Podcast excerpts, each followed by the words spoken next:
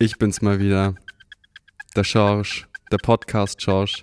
Herzlich willkommen zur achten Folge Baby Grandpa. Hier live aus den Berlin Studios. Yeah.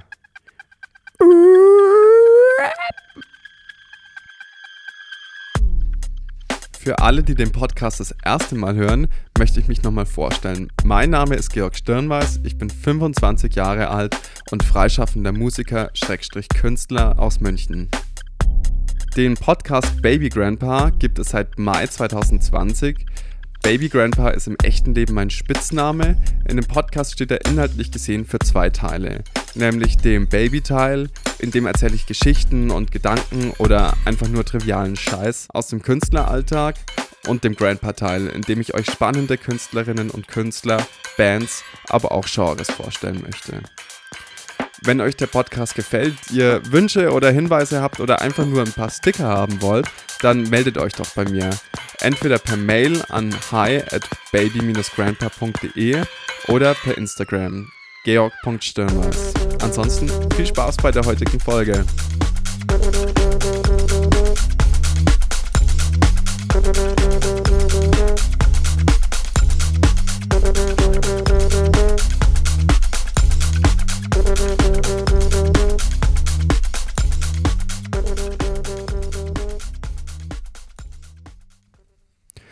Huhu und Servus. Wobei Servus darf ich eigentlich gar nicht mehr sagen, weil ich ja jetzt Berliner bin, aber in meinem Podcast möchte ich mir diese einzigartige Möglichkeit nicht nehmen lassen, Servus zu sagen. Deswegen Servus Leute, schön, dass ihr wieder dabei seid, bei der achten Folge jetzt schon. Und ich weiß eigentlich gar nicht oder ich wusste lang gar nicht, was ich jetzt genau in dem Baby-Teil erzählen soll, weil ich ja ein bisschen weniger über mich reden wollte aber nachdem ein paar Leute jetzt zu mir in der letzten Zeit gesagt haben, dass sie das eigentlich ganz interessant finden, was ich da so erzähle, dachte ich mir, ich rede jetzt diesmal einfach maximal kurz über mich und gebe euch eine kurze, quasi einen kurzen Zwischenstand und dann habe ich ein anderes Thema für euch mal heute dabei, was vielleicht auch sehr interessant ist, hoffentlich. Naja, wie ich euch schon in der letzten Folge erzählt habe, bin ich gerade eben in Berlin für eine Produktion an der Neuköllner Oper. Und ich muss sagen, mir gefällt es hier wirklich krass gut. Ich habe mich sauschnell hier eingelebt. Es fühlt sich alles so total normal an. Ich habe einen Alltag, ähm, der sich irgendwie ähnlich wie der in München auch anfühlt. Meine WG ist auch super cool. Die habe ich über eine alte Bekannte gefunden und dann gab es so eine Art Online-Casting. Die Wohnung ist toll. Das Kiez, in dem ich wohne, ist auch toll. Das heißt Kaskel Kiez. Das ist ziemlich ruhig, was ich ganz geil finde aber trotzdem in der Nähe von dem Ostkreuz, wo wo es einige Fressbuden gibt und man ist auch sofort in Friedrichshain an der Warschauer Brücke und so weiter. Also man kriegt voll die volle Packung Entertainment ab. Das Theater hier ist auch, finde ich, ganz angenehm. Die Leute sind super nett. Es ist ein mega nettes Team. Ich habe mich total schnell zurechtgefunden hier. Manchmal hat man ja so ein bisschen Angst, wenn man woanders hinkommt, aber die hatte ich auch. Die wurde mir am ersten Tag Gott sei Dank, schon genommen. Ich merke auch, wie ich wieder total die Routine am Bass bekomme. Nicht, dass ich die davor nicht hatte, aber dadurch, dass das Programm ziemlich anspruchsvoll ist und ich jeden Tag drei bis sechs Stunden mein Instrument in der Hand habe, merke ich einfach, dass ich wieder fitter werde, dass alles wieder fluffiger wird, dass sich alles wieder total geil eingroovt. So. Und das hatte ich jetzt eigentlich auch schon, ehrlich gesagt, länger nicht mehr das Gefühl, dass sich alles so gut am Instrument anfühlt. Also das ist ein sehr schöner Begleiteffekt. Ansonsten gibt es eh ziemlich viel zu tun, dadurch, dass wir jeden Tag geprobt haben oder jeden Tag proben. Und ich musste mir noch ein Fahrrad hier organisieren, habe Kontrabass geübt, den Podcast jetzt vorbereitet. Ab morgen wird dann wieder alles ein bisschen entspannter, wenn dann die Premiere vorbei ist und man nur eine Vorstellung am Tag spielen muss um 20 Uhr und man tagsüber wirklich wieder konkret sich was vornehmen kann zum ja, Erledigen, sage ich mal. Ich dachte mir jetzt für diese Folge, nachdem ich gerade eben mitten in einer Theaterproduktion bin, erzähle ich euch doch einfach mal, wie so eine Theaterproduktion aus Sicht eines kleinen, nichtssagenden Bassisten abläuft. Bei dieser Produktion war jetzt eh ein bisschen alles anders als geplant, weil eigentlich wäre der Probenstart im Frühjahr gewesen. Ich glaube, Ende oder Mitte, Ende Februar. Die Uraufführung wäre dann Anfang April gewesen und dann hätte man 18 Vorstellungen gehabt bis Mitte Mai. Normalerweise ist es so, dass die Darsteller so ungefähr sechs Wochen vor der Premiere das Proben anfangen, also Dialoge wahrscheinlich checken, Dance Moves checken und so weiter. Da bin ich nie dabei, deswegen kriege ich das nicht mit. Und zwei Wochen vor der Premiere kommen wir Musiker und Musikerinnen dazu. Ich habe immer das Gefühl, dass es dann schon relativ Schlag auf Schlag geht, weil man hat dann eine oder maximal zwei Leseproben die jeweils so ja, drei Stunden gehen, wo man im Schnelldurchgang einfach alles kurz durchspielt, Arrangements checkt, so grobe Songstrukturen abcheckt, Sounds abcheckt und dass es einfach funktioniert. Bei großen Besetzungen ist da auch häufig einfach die Band allein, bevor dann das Orchester beispielsweise dazukommt. Dann, wenn das Orchester dabei ist, gäbe es wieder ein bis zwei Proben. Hier jetzt bei der Produktion speziell ist kein Orchester dabei. Wir sind nur eine sechsköpfige Band. Also ist das Ganze relativ überschaubar. Mit dem Orchester gibt es dann eben nochmal diese ein bis zwei Proben, wo alles im Speed-Durchlauf durchgeht. Da ist dann auch wenig Zeit für Fragen. Ich versuche immer mein Maul zu halten und meistens heißt es dann eben noch nur so, du, du, du, ihr macht das und man schreibt sich dann in die Noten. Weiter geht's, nächster Song. An dem Punkt muss beim Orchester eigentlich gefühlt schon immer alles einigermaßen sitzen, weil dann geht es hauptsächlich eigentlich um die Darstellerinnen und Darsteller. Also darum, dass gesanglich alles cool ist und so weiter. Dafür gibt es meistens nur eine musikalische Probe, maximal vielleicht zwei. Nach dieser Gesangsprobe geht es meistens auch schon direkt zu, unter oder auf die Bühne. Es werden dann Szenen geprobt, Choreografien geprobt und so weiter. Immer wieder kommen Einschübe. Hier ist das Intro zu lang, der Tanzschritt passt nicht dazu, da der Takt ist zu viel, da müssen wir was kürzen, an der Stelle muss dafür noch was rein und so weiter. Also im Prinzip ist dann schon ja, ist man an dem Punkt, wo man den Feinschliff macht. Auch die Einzeiler zur Musik und so weiter werden geprobt. Also für mich persönlich muss ich ehrlich sagen, ist es die langweiligste Phase, weil man viel rumsitzt, wenig spielt, auf das Kommando von Leuten wartet und dann halt natürlich geil abliefern muss, aber man klotzt wirklich viel rum und wartet auf irgendwelche Entscheidungen oder dass jemand wirklich konkret sagt, hey, das müssen wir anders machen, schreibt es euch in die Noten, zack, ja. Und so zieht sich das zwar manchmal ein bisschen, aber man kann das auch aus einer ganz interessanten Perspektive einfach beobachten. So wie man aus einer ganz interessanten Perspektive einen Sonntagabend-Blockbuster beobachten kann. Man darf nur nicht anschlafen währenddessen. Das ist wichtig. Nach diesen zwei, drei szenischen, langweiligen Proben geht es dann los. Man versucht das Stück zwei oder dreimal durchzujagen. Meistens klappt es dann gerade so in der vorgesehenen Probezeit.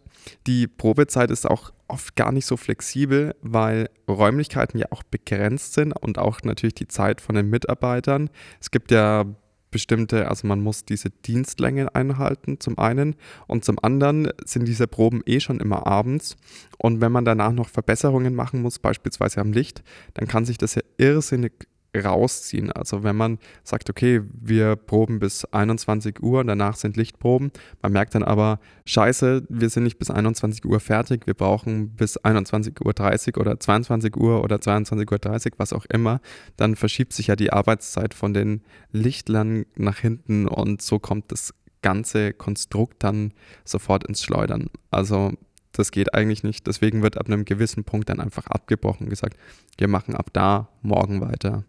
Und dann ist es eigentlich oft stückabhängig, also wie gut funktioniert das Stück, wie komplex ist es, dass man dann entweder relativ früh einen ganzen Durchlauf schafft oder relativ spät. Manchmal ist es so, dass man in die Generalprobe geht und sich so denkt, okay, krass, ich bin wirklich gespannt, ob man das heute ohne Unterbrechungen überhaupt durchbekommt. Aber meistens klappt es dann schon ganz gut und spätestens bei der Premiere ist dann auch alles eh geil, weil wenn nicht eh alles geil wäre, dann dürfte man sich danach ja nicht ruhigen Gewissens einmal komplett aus dem Leben schießen dürfen. Also durchschnittlich probt man dann ungefähr so 10 bis 15 Mal, jeweils drei Stunden, sage ich jetzt mal. Also wahrscheinlich zwischen 30 und 45 Stunden, bevor es dann über 10 Tage verteilt, bevor es dann zur Premiere geht. Wenn das jetzt ein Regisseur oder eine Regisseurin hören würde, was ich hier erzählen würde, die würden sich wahrscheinlich an den Kopf fassen. Kann schon sein. Das ist jetzt einfach das, wie ich das als Musiker wahrnehme. Und das schwankt natürlich auch an einem staatlichen Theater, gibt es ganz andere Probenpläne, wie jetzt zum Beispiel an einem privaten. Das muss man auch berücksichtigen. Das ist nicht immer alles gleich, aber es ist ähnlich. Ja, vielleicht habt ihr Fragen zu diesem ganzen Thema, dann schreibt mir gerne. Ich kann auch noch viel mehr dazu sagen und viel mehr dazu beantworten. Ich kann gerne noch mehr ins Detail gehen, falls es jemanden interessiert, auch einfach privat, falls es den Rahmen hier sprengen würde oder total nerdy wird auf einmal. Genau. Ansonsten, weil es mir irgendwie am Herzen liegt und auch gut in den Podcast reinpasst, habe ich mir gedacht, ich erzähle euch noch ganz kurz was über das Stück, das ich hier gerade begleite, weil es darin nämlich auch um einen Musiker geht, um einen Musiker, den ich auch gar nicht kannte vorher. Und zwar das Stück an sich heißt Iron Curtain Man und handelt von Diane Reed. Diane Reed war ein US-amerikanischer Schauspieler und Sänger und in dem Stück geht es mehr oder weniger um die Stationen in seinem Leben, um seine Familie, um seine Freunde, aber auch um seine Feinde. Anfang der 60er Jahre war Diane Reed ein Teenager-Idol in Südamerika, hat da ganze Stadien gefüllt, musste teilweise sogar von der Polizei eskortiert werden und war beliebter als Elvis Presley. 1966 startete er dann eine zweite Karriere in der Sowjetunion, war der erste US-Amerikaner und Rocksänger auf sowjetischen Bühnen und hat dort millionenfach CDs verkauft. Ab 1973 lebte er dann als bekennender Sozialist in der DDR. Man könnte sagen, er ist der Elvis der DDR gewesen. Ab 1980 nahm sein Erfolg dann aber stark ab. Der CD-Verkauf wurde schlecht, er hatte weniger Schauspielengagements. Er ist dann auch in der Öffentlichkeit das ein oder andere Mal politisch angeeckt und nahm sich dann 1986 unter mysteriösen Umständen das Leben. Ja, mich hat es irgendwie oder mich fasziniert es ziemlich, weil man, ich habe von ihm noch nie was gehört, aber es ist trotzdem ein ziemlich interessanter Mensch und die Geschichte hinter ihm ist total spannend. Es gibt noch so viel mehr über ihn zu erzählen. Ich kann euch nur empfehlen, lest euch mal den Wikipedia-Artikel durch. Der ist nicht zu lang, aber trotzdem wahnsinnig informativ nachdem Diane Reed lange Haare hatte und man in den 70er Jahren ja eh viel mehr noch lange Haare getragen hat, habe ich mir meine Haare jetzt auch mal wieder wachsen lassen. Meine neue, hippe 70er Jahre Frisur seht ihr auf dem heutigen Cover.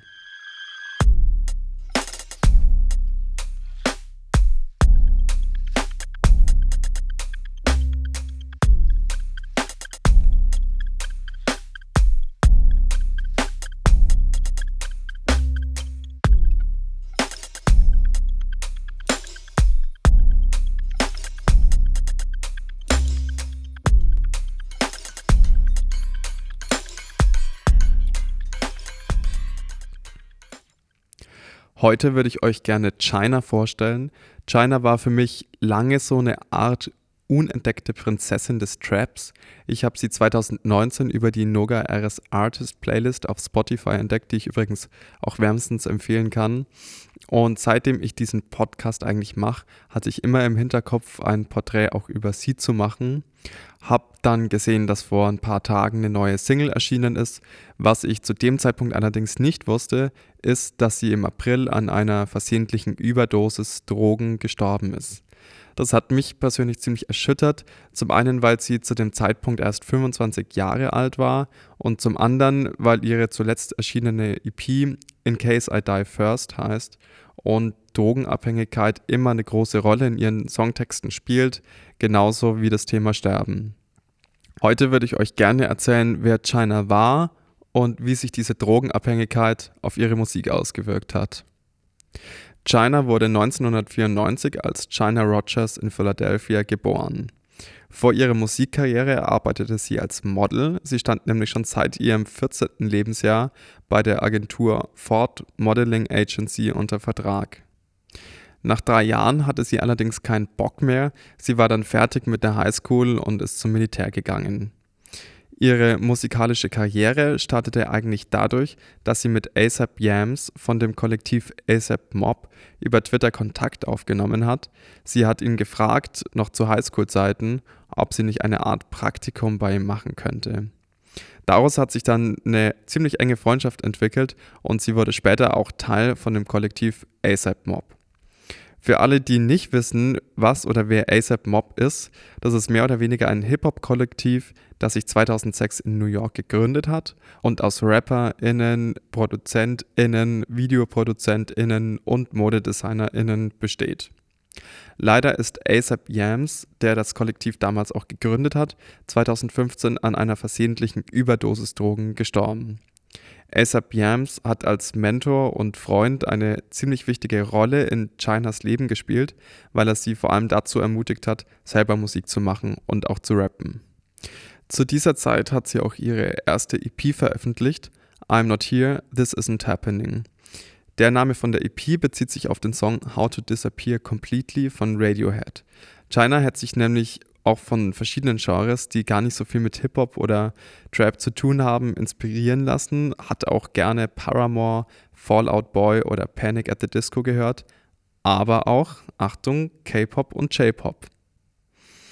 2015, wo sie eben ihre erste EP veröffentlicht hat, gab es auch so eine Art Emo-Rap-Trend. Parallel zu diesem lyrischen Songtext-Trend hat sich bei China schon so eine gewisse Drogenabhängigkeit entwickelt, die Anfang 2016 auf ihrem ersten Höhepunkt war. Im August desselben Jahres hat sie ihre zweite EP veröffentlicht, die trägt den Titel 90. Sie ist zu dem Zeitpunkt nämlich 90 Tage clean, was sie auch in einem Songtext thematisiert. Demons dancing on me like I've been fiending. Hard to believe I've been 90 days clean. Ein Jahr später verstarb ihre Mutter, wodurch ihre Abstinenz erneut auf die Probe gestellt wurde. Sie hat aber in einem Interview gesagt, dass ihre Mama ziemlich sauer auf sie wäre, wenn sie aufgrund ihres Todes wieder Drogen nehmen würde. Außerdem war es für sie vielmehr ein Ansporn, zu arbeiten und Musik zu machen, als Drogen zu nehmen und abzuhängen. Daraufhin ist auch die EP Music to Die to entstanden, die 2017 veröffentlicht wurde. Die Musik und die Texte sind ziemlich dark und nehmen einen mit in Shiners Kopf, wo scheinbar Chaos herrscht, ungeordnet Gedanken rumschwirren, es geht um Drogen, um den Tod und um Verzweiflung. China selbst sagte über ihre Texte, dass sie kein Bedürfnis danach hat, über ihre Weiblichkeit zu rappen, weil sie ihre Weiblichkeit als Model eh schon ständig präsentiert hat.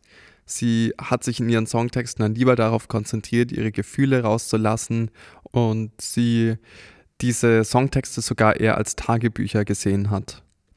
Was mehr oder weniger vielleicht sogar ein Stilmittel von ihr wurde, weil sie dadurch Leute auch aus der Underground-Emo-Trap-Szene abholen konnte und die mit ihren Texten eben bereichern und beeinflussen konnte.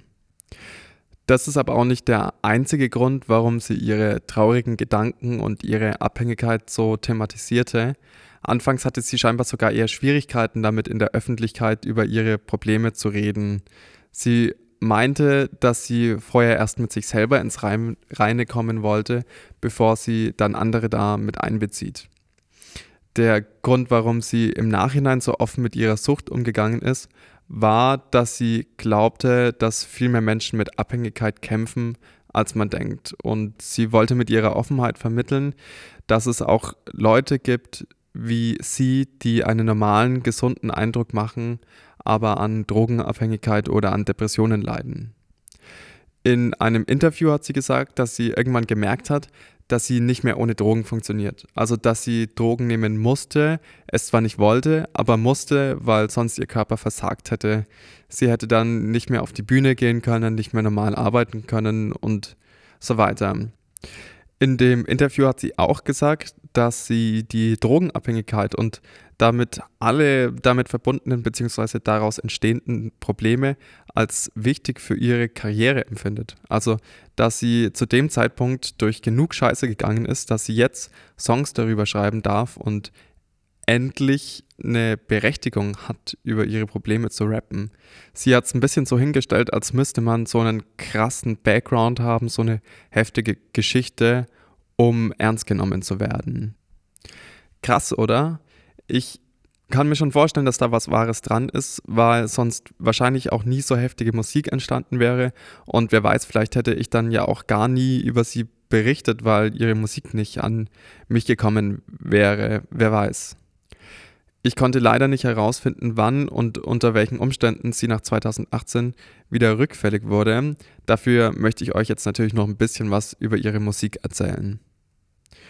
Wirklich interessant wird es für mich persönlich erst ab der 2017 erschienenen EP Music to Die To.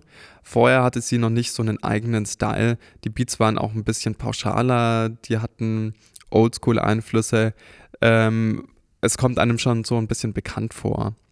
Music to Die To klingt wie gesagt schon viel darker, gleichzeitig aber auch reifer. Man merkt, dass sie sich krass entwickelt hat. Seit dem Release ist auch alles kleingeschrieben, also es gibt keine Groß- und Kleinschreibung mehr bei Songtiteln. Man könnte meinen, dass es wirklich so ein Wendepunkt in ihrer Karriere war.